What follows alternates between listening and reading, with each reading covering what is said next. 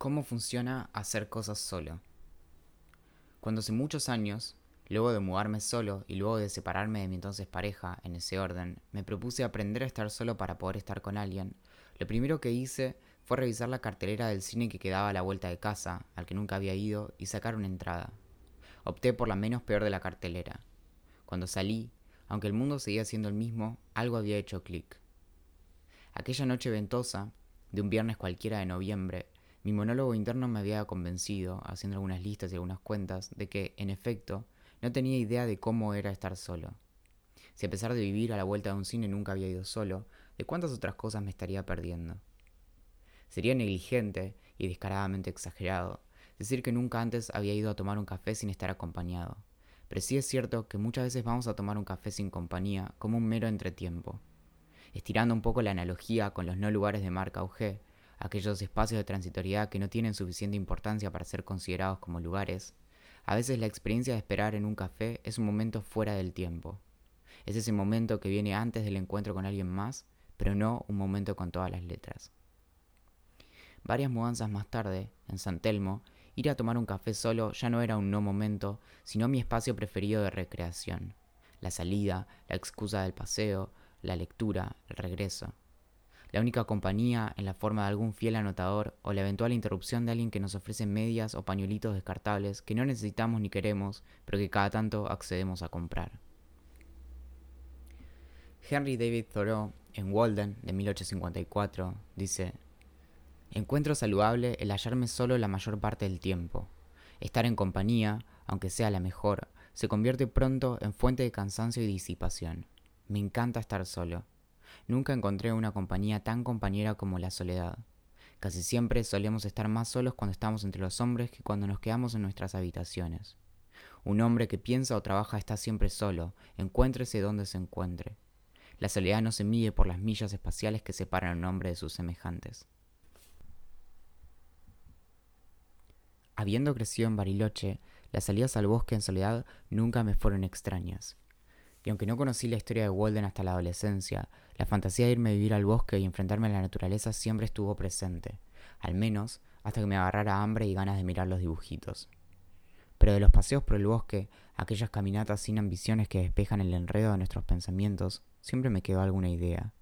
Supongo que es esa distante fantasía, compartida con Thoreau, de abrazar nuevamente la simplicidad, lo que añoro cuando me meto entre reuniones a dar una vuelta por el jardín botánico. Pero mucho más extremo, en nuestra degustación del catálogo de cosas que podemos hacer solos, es salir a cenar sin alguien más. Ya en este caso, debo admitir que más que en algunos viajes, o bajo el influjo de alguna extraordinaria inspiración, no tuve tantas experiencias. Hay algo del comer mirando al infinito que no termino de resolver. Tampoco de lo que podemos imaginar que los otros podrían pensar de nosotros. ¿No tiene amigos? ¿Lo habrán dejado plantado? ¿Será mi cena en soledad un símbolo de fracaso? Entre un largo etcétera.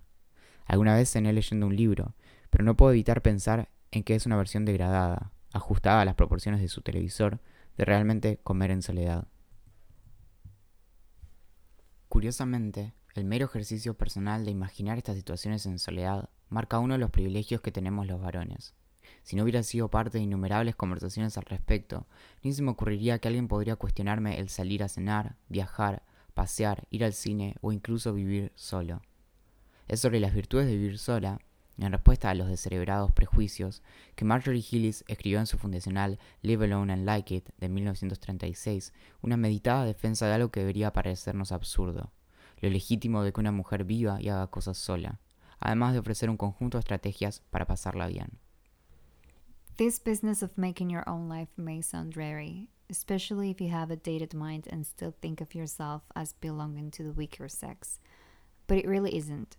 You can have a grand time doing it. You can, within the limitations imposed on most of us, whether we live singly or in herds, live pretty much as you please. Pero por más que busquemos alejarnos del mundo por un rato, aunque sea en nuestras propias casas, caemos en la paradoja de la soledad, o quizá en la paradoja de la soledad hiperconectada. Alcanza con revisar unos minutos cualquier red social para encontrar migajas de la vida de los demás, pero, y acá me sale el dolor que llevo adentro, podemos cuestionar si este tipo de soledad es genuina. ¿Por qué no podemos estar en casa, solos, leyendo un libro sin tener que contárselo a medio mundo, o al menos al rasposo 50% del planeta que tiene conectividad? Uno de los últimos placeres que descubrí es el lujo de apagar el celular y con coraje incluso desconectar la conexión a internet de toda la casa. Forzarme a estar solo, más allá de cuando me engaño para creer que lo estoy, termina siendo uno de esos ejercicios que solo valoramos después de ponerlos en práctica, como hacer más actividad física o comer mejor. Las salidas a tomar café, a pesar de poder contar con la mejor compañía, la ida al cine, los viajes, los paseos y, si ando inspirado, las cenas en solitario, quizás son una forma de autorregular el placer de la compañía, o en palabras más generosas, una buena oportunidad para estar a solas con nosotros mismos. Marjorie Hills en Live Alone I Like It decía, There is an element of defiance in this attitude, but when you start to live alone, defiance is not a bad quality to have handy. There will be moments when you'll need it, especially if you've been somebody's pet darling in the past. But you will soon find that independence, more truthfully than virtue, is its own reward. It gives you a grand feeling.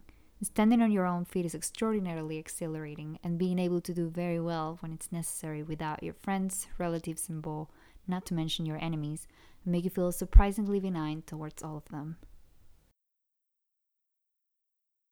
Este correo fue enviado el 10 de septiembre de 2017. Si querés leer o escuchar más acerca de cómo funcionan las cosas, puedes entrar en cómofuncionanlascos.as y suscribirte a la lista.